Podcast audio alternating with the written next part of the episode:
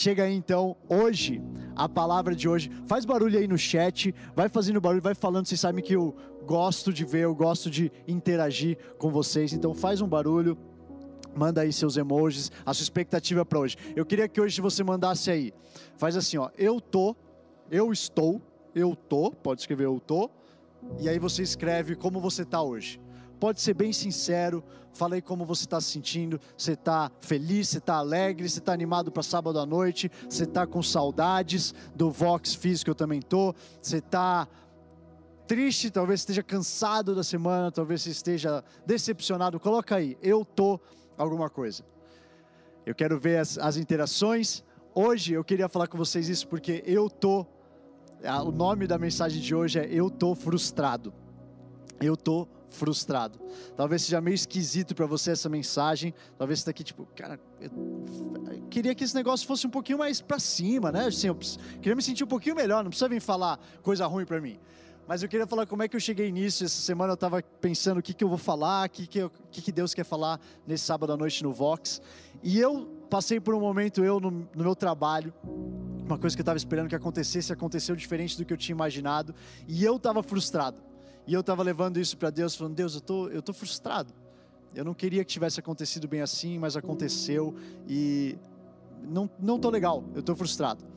E daí eu, essa mensagem aqui eu senti de antes de mais nada é para mim. Eu queria pregar isso para mim, porque Deus começou a falar isso para mim e eu senti tem mais gente que está precisando disso. Tem mais gente que está frustrado, está decepcionado, talvez esteja angustiado e eu queria falar isso com você. Porque e aí eu comecei a pensar, cara, eu adoraria que pregadores, que pessoas que estão com o microfone falando sobre Jesus, às vezes fossem um pouquinho mais sinceros daquilo que eles estão vendo. Isso aqui não é uma crítica para ninguém especial, mas eu adoraria que pregadores pudessem falar: eu tô frustrado. Eu tô frustrado. E eu queria dividir isso com vocês porque essa foi uma semana que eu fiquei frustrado. E é bom às vezes a gente ouvir que a gente não está sozinho. É bom às vezes a gente ouvir que tem gente passando pela mesma coisa, que tem saída, que tem talvez tenha alguma coisa para te encorajar no meio de você ficar sabendo que tem outras pessoas passando por isso também. Eu espero que hoje seja isso. Então eu estou frustrado, é o título da nossa mensagem de hoje. Aperta o cinto aí. Eu gostei de ver o que, que vocês estão, mas é, isso que eu tô hoje. E, e, se você também tá, espero que fale com você. Talvez você não esteja frustrado hoje, mas eu acredito que vai ser uma arma poderosa, porque um dia, se a gente vive aqui nessa terra, provavelmente a gente vai ficar frustrado. E eu acredito que isso aqui vai poder, você vai poder usar isso quando esse momento chegar. Então abre aí a sua palavra, a sua Bíblia comigo no é, João 5. João 5 se você tiver uma Bíblia com você, abre. Se é a sua primeira vez aqui, você não tem uma Bíblia, a gente vai passar ali embaixo essa palavra para você poder acompanhar comigo, tá bom? Então eu vou começar a ler lá no versículo 1 de João 5. E fala o seguinte: Algum tempo depois, Jesus subiu a Jerusalém para uma festa dos judeus. Há em Jerusalém, perto da porta das ovelhas, um tanque, que em aramaico é chamado Betesda, tendo cinco entradas em volta. Ali costumava ficar grande número de pessoas doentes e inválidas, cegos, mancos e paralíticos. Eles esperavam o movimento das águas. De vez em quando, descia um anjo do Senhor e agitava as águas. O primeiro que entrasse no tanque, depois de agitadas as águas, era curado de qualquer doença que tivesse. Um dos que estavam ali era um paralítico, fazia, ele era paralítico fazia 38 anos. Quando o viu deitado e soube que ele, ele vivia naquele estado durante tanto tempo, Jesus lhe perguntou: Você quer ser curado? O paralítico respondeu assim: Senhor, não tenho ninguém que me ajude a entrar no tanque quando a água é agitada. Enquanto estou tentando entrar, outro chega antes de mim. Então Jesus lhe disse: Levante-se, pegue a sua maca e ande. Imediatamente, alguém coloque aí no chat: imediatamente. Imediatamente o homem ficou curado. Pegou a maca e começou a andar. Isso aconteceu num sábado, e por essa razão os judeus disseram ao homem que havia sido curado: Hoje é sábado, não é permitido a você carregar a maca. Mas ele respondeu: O homem que me curou me disse: Pegue a sua maca e ande. Então lhe perguntaram: Quem é esse homem que mandou você pegar a maca e andar? O homem que fora curado não tinha ideia de quem era ele, pois Jesus havia desaparecido no meio da multidão. Mais tarde, Jesus o encontrou no templo e lhe disse: Olhe, você está curado não volte a pecar para que algo pior não aconteça a você. O homem foi, foi contar aos judeus que fora Jesus que o tinha curado. E a gente vai ler até aqui. Então, chega aí comigo, olha o que está rolando. Jesus, ele está indo para uma festa, que a palavra diz, festa é, dos costumes judaicos. Ele está indo para uma festa e ele está ali em Jerusalém. E tem um tanque lá em Jerusalém que chama Betesda. É um tanque, ele é, é imagina uma, uma piscina gigantona só que com uma estrutura muito mais legal em volta, uma piscinona bem grande, um tanque bem grande. E esse tanque, ele era conhecido porque as pessoas que entravam nele, quando as águas eram agitadas, essas pessoas eram curadas. E Jesus, ele está ele tá ali naquele lugar e ele vai para o tanque. E ele vai no tanque, ele começa a observar ali, ele vê aquele paralítico que está esperando para ser curado. Ele está esperando as águas serem agitadas para poder entrar lá. E ele fala: Ei, você quer ser curado? E o cara fala, Jesus, não, não dá, porque olha para mim, eu sou paralítico e toda vez que eu que as águas são agitadas, eu não consigo ser o primeiro a entrar. Eu não consigo ser o primeiro ali, então eu não consigo.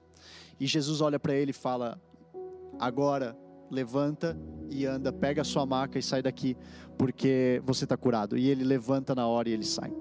Essa história aqui, talvez você já tenha ouvido essa história antes, talvez não seja a primeira vez que você ouve essa história. A primeira coisa que eu quero falar dela é Bethesda. A palavra Bethesda, ela queria dizer tanque de misericórdia. Tanque de misericórdia. Isso mostra um pouco do desespero das pessoas que iam até lá. As pessoas que chegavam ali no tanque eram pessoas que elas já tinham tentado de tudo. Elas se, provavelmente tinham bastante tempo que elas estavam tentando, é, que elas tinham aquela condição, seja ela qual fosse, e tinha uma coisa que assim, vai lá, Sabe aquele negócio que as pessoas olham para você e falam: Ah, você está passando por isso? Eu sei que você tem que fazer. Faz isso, isso, isso. Pronto, você vai ficar bem. Essa coisa era meio que o tanque de Bethesda. Então, o tanque de Bethesda era um lugar que as pessoas acreditavam que tinha algo que acontecia ali, que as pessoas, quando a água era agitada, elas eram curadas ou não. E esse homem, ele estava 38 anos com essa condição. 38 anos, hoje, é uma coisa, você tem que entender que 38 anos há dois mil anos atrás era uma coisa diferente.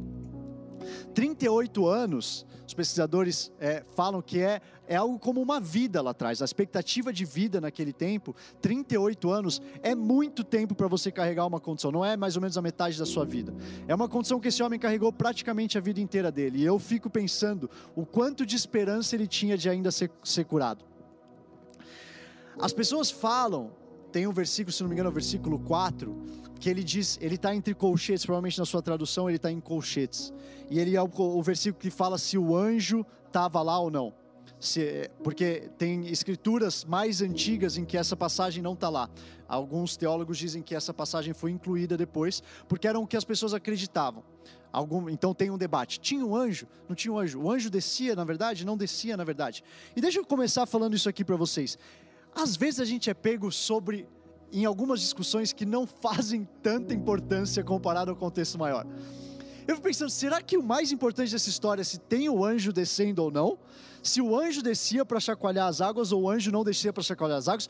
Ou o mais importante, que acontece uns, uns versículos depois, de que Jesus olha para aquele cara e ele fala: levanta da maca, levanta da maca, não precisa ficar esperando essas águas serem agitadas ou não, só levanta. E às vezes eu fico pensando, qual que é o colchete que você está vivendo na sua vida hoje? Qual que é o colchete que de repente assumiu uma importância tão maior do que aquilo que na verdade importa e daquilo que na verdade Deus quer fazer na sua vida? A expectativa, agora eu vou presta atenção nisso aqui. Para mim, frustrado, lembra que a gente está falando de frustração. Para mim, a frustração, quando eu estava levando isso diante de Deus, Deus estava falando para mim. A frustração nada mais é do que uma equação bem simples. É uma equação que você coloca a sua expectativa menos a realidade igual a frustração. Essa é, uma, essa é uma equação muito simples. Quem já viu aqueles memes, aqueles quadrinhos de expectativa realidade? Eu amo aqueles memes. Expectativa quando eu comecei a fazer uma parada, é, realidade quando terminou. Expectativa quando eu vi aquela receita na TV lindona, bonitona, cheirosona, aquele canal do YouTube que eu sigo, realidade. Quem manja isso aí? Vocês manjam isso aí? Aquela, aquela receita que você vê e você fala, cara, isso aqui eu vou brilhar hoje. A Gabi está assistindo, ela sabe às vezes que eu já falei assim, ó, e você vende a promessa, né? Você fala assim, ó, ó, ó o que eu vou fazer hoje, amor. Fala aí, Céu. Você para cozinhando para Zoe, não rola esse negócio. Olha, olha isso aqui. Eu vou fazer isso aqui. Essa aqui é a expectativa. Daí o quê? Você, beleza. Um negócio legal vai acontecer aí. realidade quando você entrega o prato e eu vou chego na cozinha com a Gabi, nem sempre é tão legal, nem sempre cumpre com a expectativa.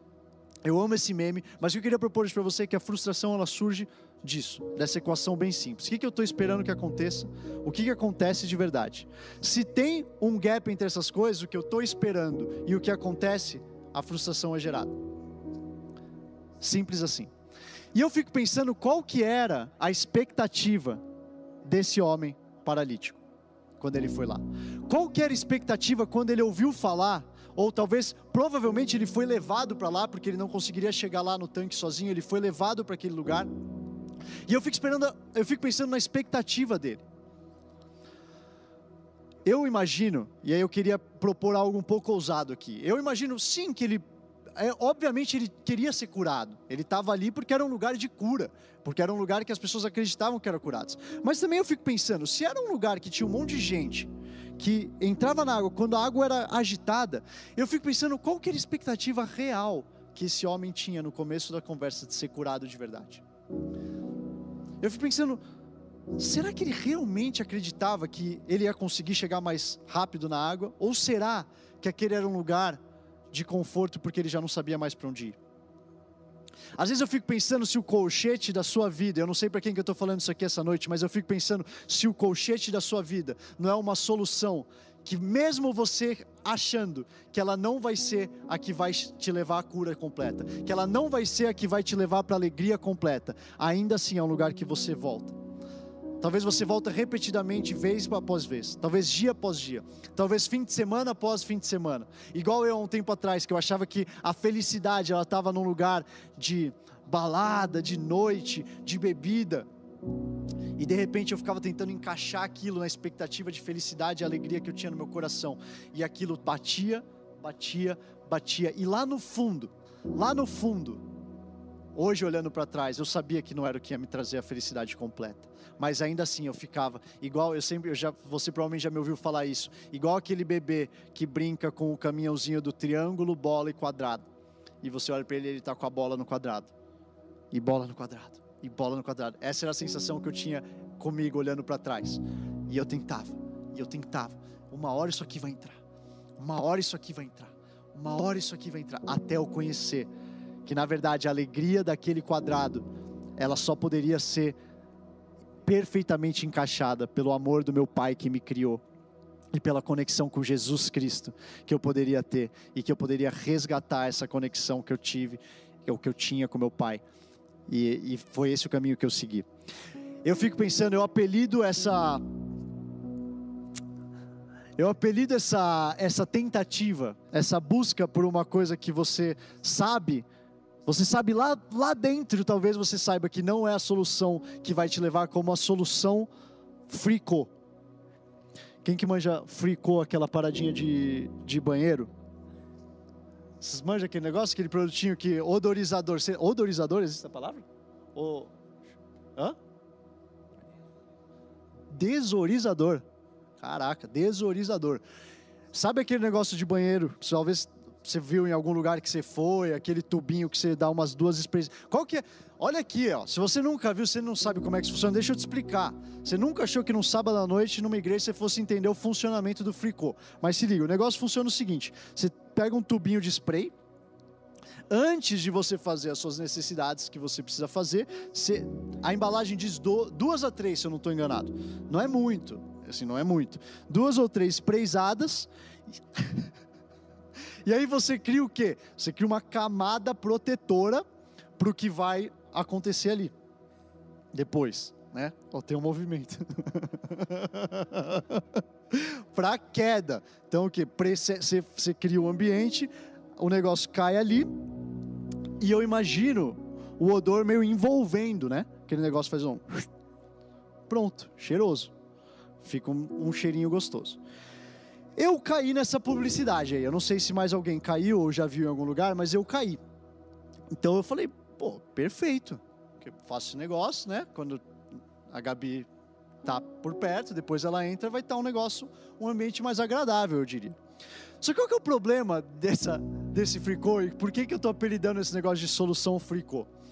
Porque se você já usou esse negócio por algum tempo, você vai concordar comigo que o que, que acontece depois de um tempo? Você usa uma vez, legal, um cheiro diferente. Você usa duas, passa meses usando esse negócio. O que, que acontece no seu cérebro? Você associa o cheiro do fricô ao que acabou de acontecer antes. Então é uma solução que na verdade parece que ela vai resolver todos os seus problemas.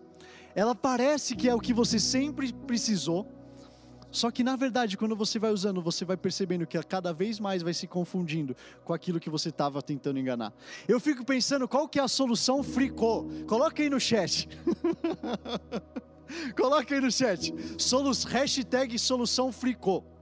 Vamos tentar criar uma, uma, um meme sobre isso. Hashtag solução fricô.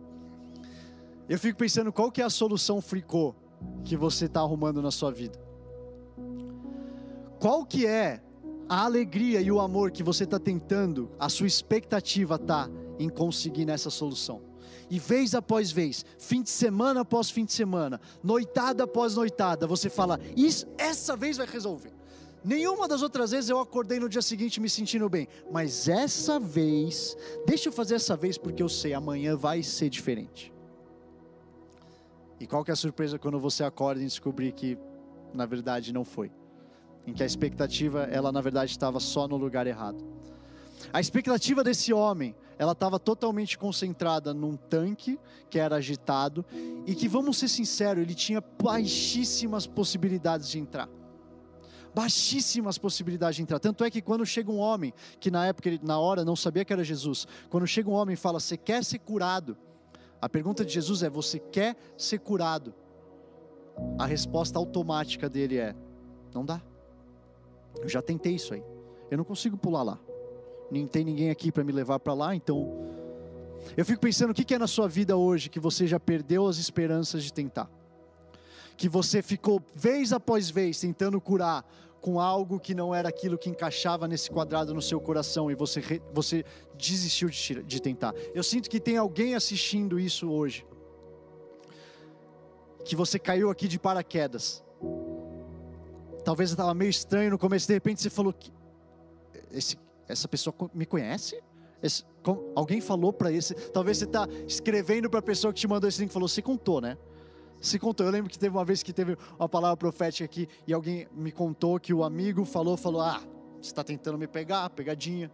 Você contou para ele, foi lá na câmera e falou o que eu estava passando. Não é isso que acontece aqui. O que acontece aqui é que eu acredito que Deus me colocou aqui hoje à noite para falar: não mais.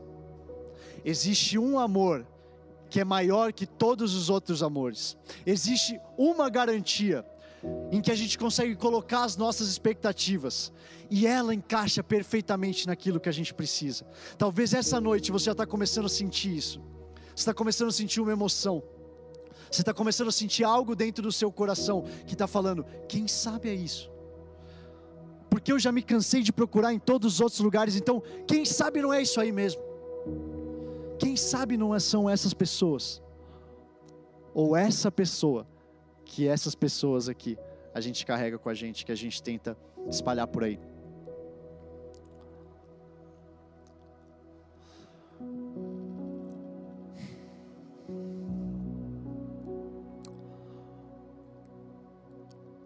Deixa eu te falar uma coisa, eu vou fazer um recap um pouquinho rápido, vou fazer um, uma retomada um pouquinho rápido aqui para trás.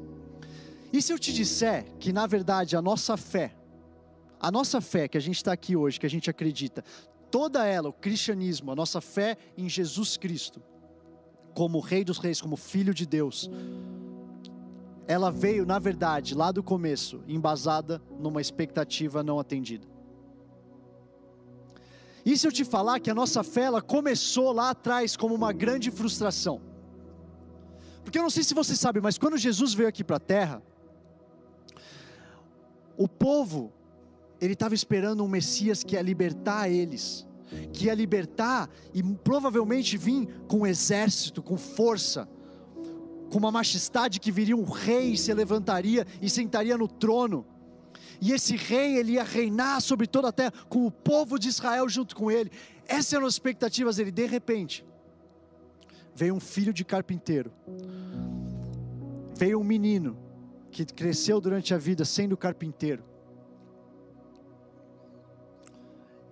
Por 30 anos, aqui nessa terra, sem muita gente conhecer ele. E de repente ele viveu três anos, que foram os três anos mais intensos que essa terra aqui já presenciou.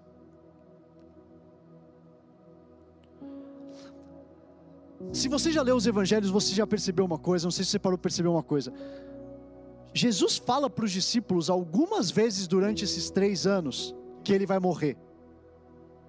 Você já viu essa parada? Jesus fala para os discípulos algumas vezes: Eu preciso morrer, faz parte, eu vou morrer, vai, vai ter uma pessoa que vai me entregar, e eu preciso morrer, mas eu vou ressuscitar no terceiro dia. Algumas vezes ele falou isso para os discípulos, e eu fico pensando: como, é que isso não entrou na cabeça deles?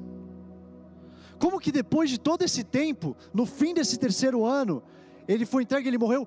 E deixa eu te falar uma coisa: quando ele morre, tem a galera fica arrasada, cara. No dia que Jesus morreu e foi crucificado, aquilo que Jesus tinha falado para eles não tinha entrado na mente deles ainda. Ele tinha, eles acabou, acabou o sonho. Acabou essa história que a gente ficou vivendo esses últimos três anos, que a gente acreditou que era o Messias, a gente acreditou que havia um exército, a gente acreditou que a gente finalmente receber o nosso Messias. Acabou. Deixa eu te falar uma coisa, às vezes, o que Jesus está falando para você, você não está conseguindo entender porque ele é diferente demais das suas expectativas.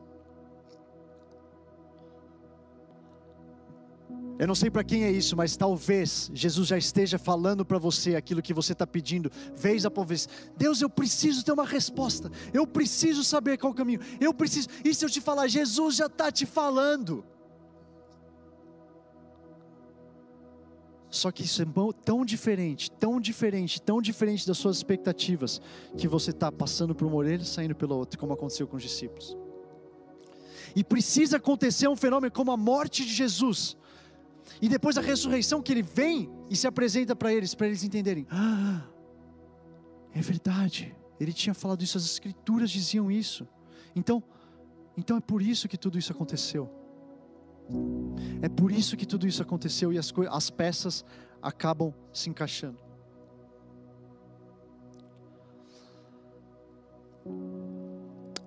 A gente está tentando caminhar com um Deus do impossível, tendo certeza de tudo parte da razão por que a gente está frustrando as nossas expectativas é porque a gente está tentando ter certeza quando a gente anda com um Deus de mistérios. O nosso Deus é um Deus de mistérios. A aventura, ela faz parte da jornada. Enquanto você não entender que a aventura e o mistério fazem parte disso aqui que você está abraçando, você vai ou se frustrar ou ficar ansioso. Porque o que está acontecendo, eu estou andando com Jesus. Eu estou andando com um Deus que é um Deus de mistérios, Ele é um Deus que a, a capacidade, Ele não entra na capacidade intelectual da minha mente. E eu estou tentando, eu preciso que isso aqui faça sentido. Eu preciso que isso aqui faça sentido. Ei, eu preciso que isso aqui faça sentido. Deixa eu te falar um negócio hoje. A fé, a fé não é a certeza de tudo. A fé é a sua capacidade de viver na incerteza. Para de tentar colocar tudo no devido lugar. Para de tentar colocar tudo naquilo que parece fazer sentido para você, porque lá no começo nunca fez sentido Jesus morrer, nunca fez sentido que o Messias ia vir como um filho do homem, como ele, ele ia vir como um carpinteiro ia viver 30 anos no ministério dele anônimo, para viver três anos em, andando num, num lugar pequeno, para que o mundo inteiro fosse transformado por isso. Não faz sentido. Se tivesse na sua mão, você teria desenhado todo esse plano de um jeito muito diferente. Mas não tá. Tá na hora da gente perceber. Vox, está na hora da gente perceber que isso não está na nossa mão. Eu estou aqui para falar hoje para vocês que uma, a, o maior obstáculo na realização dos seus sonhos pode ser a sua aversão ao mistério. Deixa eu falar esse negócio de novo. O maior obstáculo para a realização dos seus sonhos, muitas vezes, é a sua aversão ao mistério o sonho está ali, Deus te mostrou, só que você está achando que o caminho que vai chegar até lá é o seu caminho. Você está achando que o caminho que vai chegar lá, até lá é a conexão com a pessoa do seu trabalho, é a promoção que precisa acontecer agora, é a faculdade que se eu não entrar nesse semestre, tudo acaba. O mundo. Eu estava falando outro dia com os amigos. sobre o teste de direção. Sabe o, o, o, teste de prático de direção? E eu estava falando com os amigos, eu estava lembrando, cara, eu estava me lembrando como eu fiquei nervoso naquele dia. Cara, minha perna tremia, minha perna tremia, minha mão tremia. Eu já não sabia o que, eu estava fazendo direito ali. E na minha cabeça estava: se isso aqui não acontecer hoje, acabou minha vida. acabou minha vida. O que, que, vai acontecer se eu não passar no teste de direção? Hoje, 12 anos, mas que sabe o que ia ter acontecido na minha vida? Nada. Eu ia ter que fazer a prova de novo. E se eu precisava fazer a prova 10 vezes, uma vez eu ia passar, uma hora eu ia passar. E se não, Deus ia de outro jeito. Se você tem 18 anos e está assistindo isso, deixa eu te libertar um pouco dessa pressão. Não é a maior prova da sua vida a prova de direção. Não é. Tá tudo bem se você não passar. E aplica isso a tantas outras coisas que a gente vive tentando ter certeza, tentando ter certeza. Não, se isso aqui não acontecer, se essa promoção no meu trabalho não acontecer, acabou minha carreira. Ela tem 22 anos, é o estágio. Você tem a sua vida inteira pela sua frente, não acabou a sua vida. Se essa minha namorada, ou se esse meu namorado acabar comigo, acabou a minha vida. Acabou. Porque eu já tinha planejado que eu ia casar, eu ia noivar, e daqui dois anos a gente ia ter dois bebês. Deixa eu te falar, às vezes o plano de Deus é diferente do seu, e está tudo bem, porque é Ele que sabe. É Ele que sabe o melhor para você. Enquanto a gente ficar tentando fazer Deus caber nas nossas expectativas, vai ser frustração atrás de frustração. Ele sabe o que é melhor para você. Quantas vezes ao longo da Bíblia a gente viu um mistério? Josué dá sete voltas, dá sete voltas em volta do muro aí, uma hora ele cai. Que, que sentido isso faz? Que tipo de plano é esse? Gideão Chega lá no muro, faz bastante barulho. Não leva espada, não. Leva umas paradas que faz bastante barulho. Grita bastante. Uma hora esse muro cai, a galera começa a se matar lá dentro e vocês ganham a guerra. Eu fico pensando se essas pessoas que viveram isso na Bíblia parassem, não, isso aqui não faz sentido. Isso aqui. Deus estava falando comigo. E se eu já falei isso aqui uma vez para vocês. E se Gideão tivesse sido escolhido exatamente porque ele não duvidaria do plano de Deus? Porque Deus escolhe não, não levantar um cara que é renomado com currículo, com, com guerras e guerras. Ele escolhe levantar uma pessoa que não tem o currículo de guerra. E eu fico pensando, será que não é exatamente porque ele sabia que um general de guerra ia saber que era o plano mais estúpido que já existiu, aos olhos humanos? Mas aos olhos de Deus era exatamente o que ele precisava que ele fizesse próprio Jesus, olha o passado de cura que Jesus teve. Eu vou pegar só o de cegos, tá? Curas de pessoas que eram cegas que Jesus teve. Olha o método dele. Não tem um método para curar cego. Peraí, curar cego, deixa eu ver como é que Jesus fez. Ah, ele fez desse jeito. Cada vez foi um. Ele cuspiu no chão para passar nos olhos das pessoas. Ainda bem que a gente não pega uma cura de Jesus e, e, e transforma numa fórmula. Senão teria a pessoa cuspindo no chão e, e esfregando nos olhos das pessoas. A gente fica tentando criar fórmula. Então tá bom, então Deus fez assim comigo quando eu tinha 18 anos. Então eu já sei qual que é a minha expectativa. Daqui um ano ele vai fazer a mesma coisa. Deus fez, abriu essa porta, Ele levantou essa pessoa para pagar pela minha faculdade. Então eu já sei, quando eu precisar do meu próximo romper, eu vou bater na porta dela de novo. Vamos parar de criar fórmula, Vox, porque Deus nunca ensinou a gente que Ele se move por fórmulas. Nunca. E a gente fica tentando, e é frustração após frustração, frustração após frustração. Eu escolho ir, mesmo sem saber.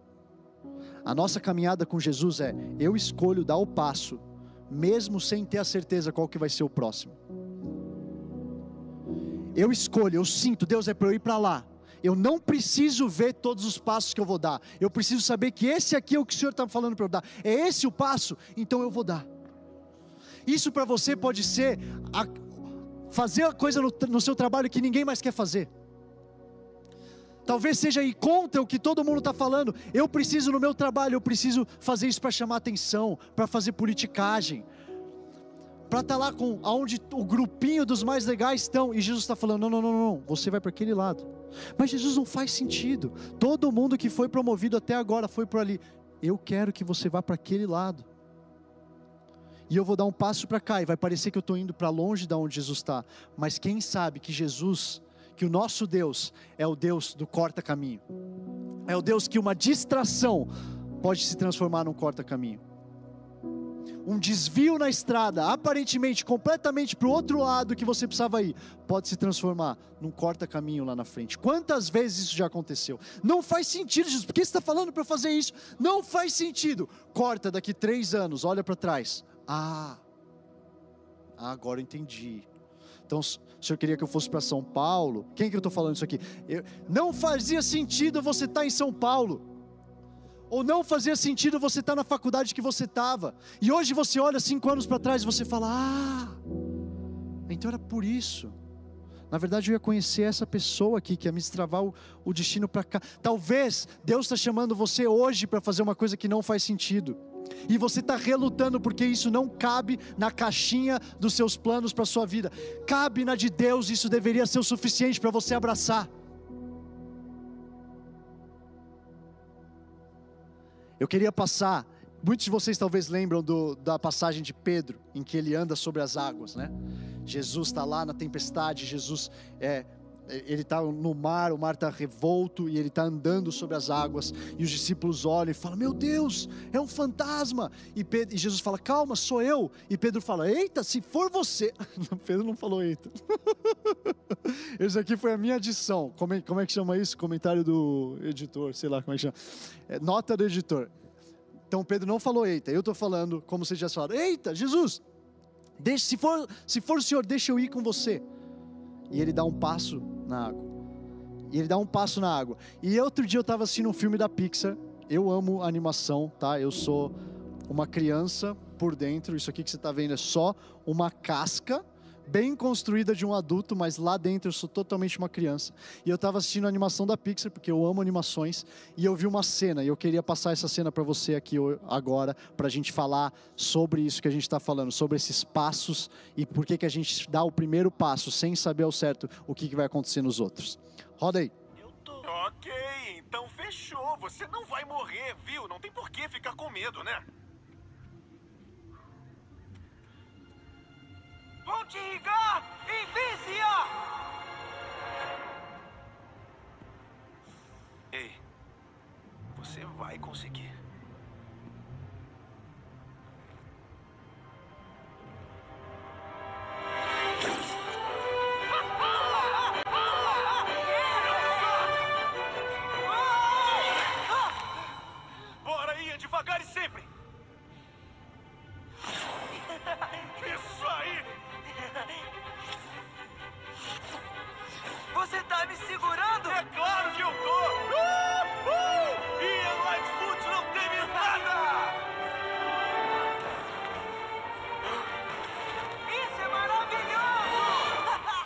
Quem curtiu esse vídeo aí, faz barulhinho no chat, manda os emojis bonitinhos que vocês acharam sobre esse filme. Quem já assistiu, manda aí o que vocês acharam do filme. Eu, como toda animação, gostei.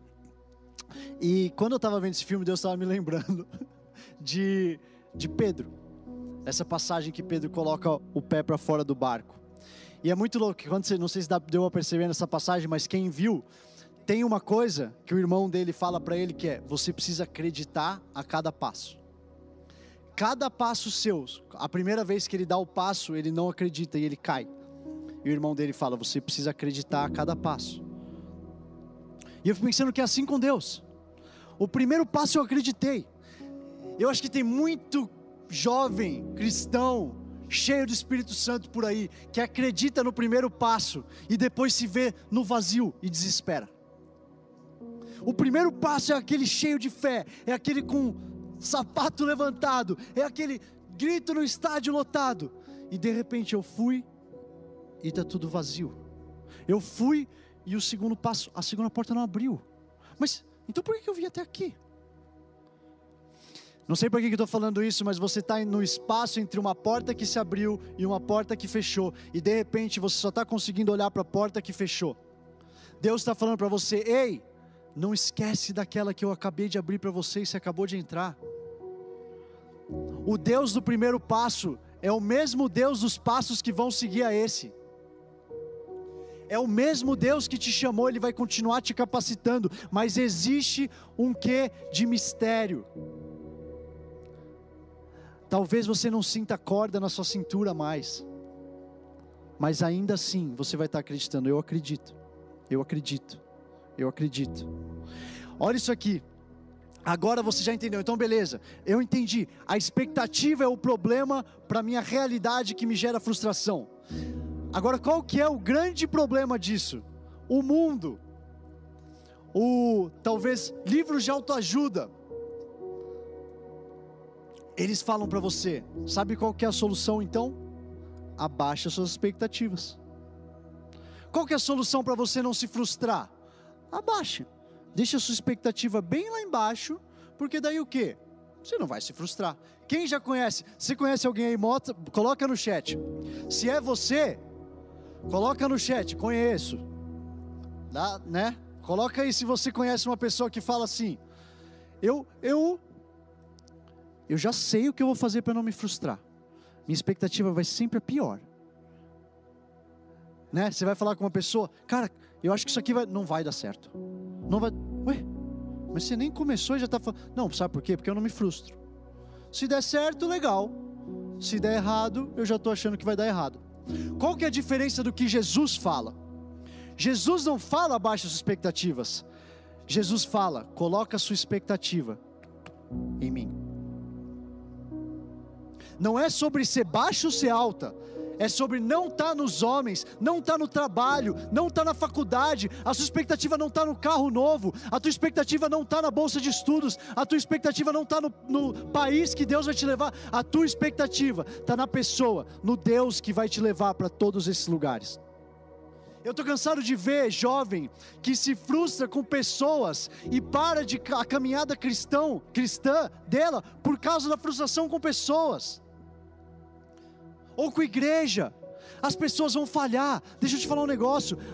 Por mais amado, por mais especial que essa pessoa seja, uma hora ela vai falhar. E se a sua expectativa estiver nela, se a sua expectativa estiver nela, cai tudo junto com você. Eu amo as pessoas, eu amo o meu chamado, eu amo o meu trabalho, eu amo a minha faculdade, mas a minha expectativa não está em nada dessas coisas, a minha expectativa está naquele que me deu todas elas. Porque se numa hora uma delas fechar, se numa hora a minha expectativa não bater com a minha realidade, eu vou olhar e eu vou falar: Isso aqui não rolou, mas eu continuo confiando naquele que me colocou aqui. Olha só o que, que Jesus fala lá em Mateus 11, no versículo 28. Jesus fala o seguinte: Venham a mim todos os que estão cansados e sobrecarregados, e eu darei descanso a vocês.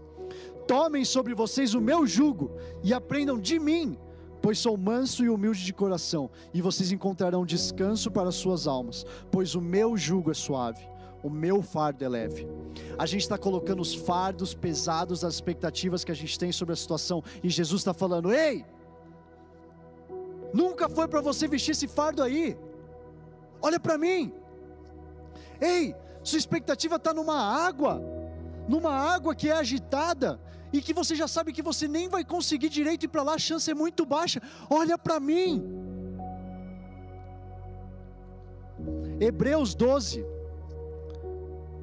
Hebreus 12, lá no versículo 1, fala o seguinte: Portanto, também nós, uma vez que estamos rodeados por tão grande nuvem de testemunha, livremos-nos de tudo que nos atrapalha e do pecado que nos envolve, e corramos com perseverança a corrida que nos é proposta. Então, beleza, até aqui. Corre, a corrida que foi proposta para você. Corre, a facu seja a faculdade, o trabalho, o relacionamento, corre. Ninguém está falando para você não correr. Ninguém está falando que a sua expectativa tem que, ou melhor, que você não, não tem que acreditar que você vai acabar a corrida. Não é sobre isso, é sobre o que vem depois. Tendo os olhos fitos em Jesus, autor e consumador da nossa fé. Ele, pela alegria que lhe foi proposta, suportou a cruz, desprezando a vergonha e assentou-se à direita do trono de Deus. Pensem bem naquele que suportou tal oposição dos pecadores contra si mesmo, para que vocês não cansem nem desanimem. Eu estou frustrado nessa semana. Coloca os seus olhos em Jesus. Para que você não desanime, porque se você continuar com o olho naquilo que Ele te deu, uma hora você vai desanimar. Eu vou voltar meu olho para quem me deu. No mundo tereis aflição, Jesus fala, mas tem de bons ânimos, não porque você vai, vai vencer o mundo, porque Ele venceu. Ele venceu, Ele dá esperança para a gente. E quando a gente coloca as nossas expectativas em Jesus, presta atenção, e eu estou acabando com isso aqui, quando a gente coloca as nossas expectativas em Jesus, o que acontece automaticamente é que a nossa expectativa também vai para a eternidade. E é importante que seja isso, é importante que a sua expectativa, se você acredita, se você acredita nisso que a gente está falando, se você acredita em Jesus, você foi salvo, você aceitou Jesus no seu coração. Se você não, não fez isso, você vai ter a chance de fazer isso hoje. Mas se você já passou por isso, você tem que ter a sua expectativa em toda a eternidade que segue e não nesses poucos anos que você está aqui nessa terra. Porque quando a expectativa está toda nesses anos aqui, a realidade nunca vai suprir porque a gente foi criado para a eternidade e a gente está tentando colocar tudo aqui nesse, nesse período. Isso quer dizer que você não vai conquistar as coisas que você vai conquistar? Não, não. Corra a corrida que lhe foi proposta. Corra. Eu fico imaginando, cara, corre, corre, corre, corre. Mas qual que é a diferença da gente para o resto? A gente, o resto do mundo está correndo, olhando para o lugar. Eu estou correndo, eu estou olhando para Jesus. Eu estou correndo eu estou olhando para Jesus. Pode botar uma barreira na minha frente, pode botar um muro na minha frente, pode botar todo lugar aqui, desaparece o chão na minha frente. Eu vou continuar olhando para Jesus que está aqui comigo. Eu vou continuar tendo fé no próximo passo que eu vou dar, porque meus olhos nem estão no próximo passo que eu vou dar, meus olhos estão naquele que me trouxe até aqui.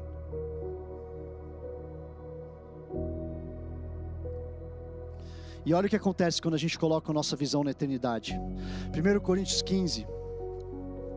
1 Coríntios 15, lá no versículo 17, fala: E se Cristo não ressuscitou, inútil é a fé que vocês têm. Olha essa frase que Paulo fala. Lembra o que a gente falou? Quando Jesus morreu, morreu junto um sonho deles. E o que dividiria, o que separaria Jesus, ou ele seria, não tinha outra opção naquele momento, nos três dias que antecederam, quando antes de Jesus, desculpa, antes de Jesus se revelar para eles depois de ter ressuscitado, aqueles três dias separavam. Jesus era só um homem louco que andou aqui e que foi julgado porque ele falava que era filho de Deus, ou Jesus realmente é o filho de Deus, Messias enviado. O que separa uma coisa da outra? Jesus ressuscitou. A nossa fé está nisso. E Paulo fala: se ele não ressuscitou, inútil a fé que vocês têm. Vocês estão acreditando em quem então? Se ele não ressuscitou. E depois lá para frente ele fala: se é somente para esta vida que temos esperança em Cristo, somos de todos os homens os mais dignos de compaixão. Deixa eu falar, a esperança que você tem em Jesus Cristo, nosso Rei, não é só para essa vida a esperança daquilo que você vai cumprir. Cara, eu sou apaixonado. Minha oração é: eu quero cumprir 100% do que Deus planejou para que eu cumprisse nessa terra. Eu quero. Eu não quero sair daqui e descobrir que eu não fiz tudo que Ele me chamou para fazer. Mas a minha esperança está nele e sabendo que ela é eterna. Sabendo que ela não se baseia só nisso daqui. E eu acabo com Romanos 8, 36 e 39. A 39. Romanos 8. Paulo fala o seguinte lá em Romanos 8: Como está escrito, por amor de ti somos entregues à morte, continuamente fomos considerados como ovelhas para o matador. Em todas essas coisas, porém, alguém coloca aí no chat, em todas essas coisas, porém, somos mais que vencedores. Eu estou falando aqui com pessoas que são mais que vencedores. Eu e você, por meio daquele que nos amou. Porque eu estou bem certo de que nem a morte, nem a vida, nem os anjos, nem os poderes, nem a altura, nem a profundidade, nem qualquer outra criatura poderá nos separar do amor de Deus que está em Cristo Jesus, nosso Senhor. A nossa esperança está nisso. A nossa expectativa está nisso. E vez após vez, quando vier a frustração, quando vier a noção de deu tudo errado, tudo aquilo que eu planejei deu errado. Eu estou falando, Deus me mandou aqui hoje para te dizer, Ele tinha planejado algo muito melhor. A minha expectativa está nele, a nossa expectativa está nele, e só nele e só nele, e a gente vai se lembrar isso vez após vez. A minha expectativa não está na situação, a minha expectativa não está na condição da minha família, a minha expectativa não está na minha conta bancária, a minha expectativa está em Jesus Cristo, meu Rei, aquele que transformou a minha vida. Porque é o mesmo que deu o primeiro passo é o mesmo que está aqui comigo até hoje. A gente vai cantar mais uma música, a gente vai adorar a Deus. Eu quero te convidar na sua casa, isso aqui ainda não acabou, na sua casa, eu quero te, te convidar para fluir mais um pouco nisso. Enquanto a gente canta, enquanto a gente adora a Deus, a gente está colocando a nossa expectativa de novo nele. Eu vejo pessoas que estão escolhendo essa noite olhar para Jesus Coloca aquilo que você está carregando, aquilo que te trouxe peso nessa semana, como trouxe para mim. Coloca nos pés dele nessa noite. Aos pés dele. É isso. Isso sou quem eu sou. Com honestidade, olha para ele e vamos adorar ele com tudo que a gente tem. Com tudo que a gente tem. A prioridade está sendo renovada. A prioridade está sendo renovada enquanto a gente adora ele com todo o nosso coração.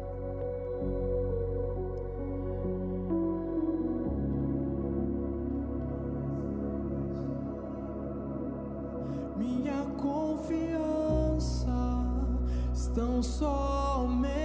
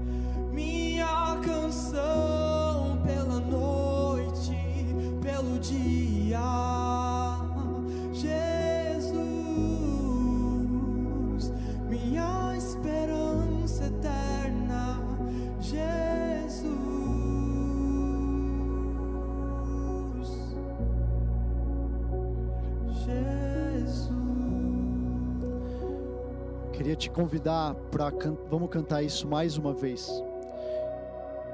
Enquanto eu estava adorando, eu senti Deus. Enquanto a gente apontava, enquanto vocês apontavam, enquanto você apontava para Ele, eu via como as prioridades sendo totalmente rebalanceadas. Eu via como quase como as coisas ganhando uma transparência e você podendo ver Jesus mais uma vez. Então canta isso de todo o seu coração. Ele é o nosso primeiro, nosso último amor, nosso primeiro. Canta isso aonde você está. Canta isso, talvez para os seus vizinhos escutarem, se, fosse, se for preciso. Canta isso, declarando você e Ele, face a face, face a face, o teu amor por Ele, o teu amor por Ele.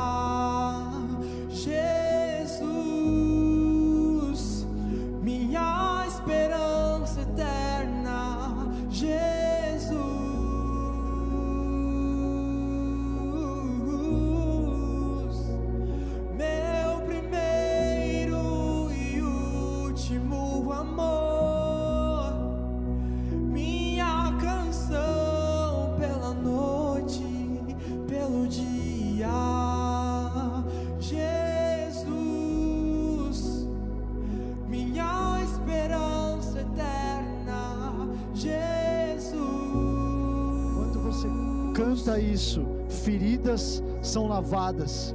Enquanto você canta isso, seu coração é lavado.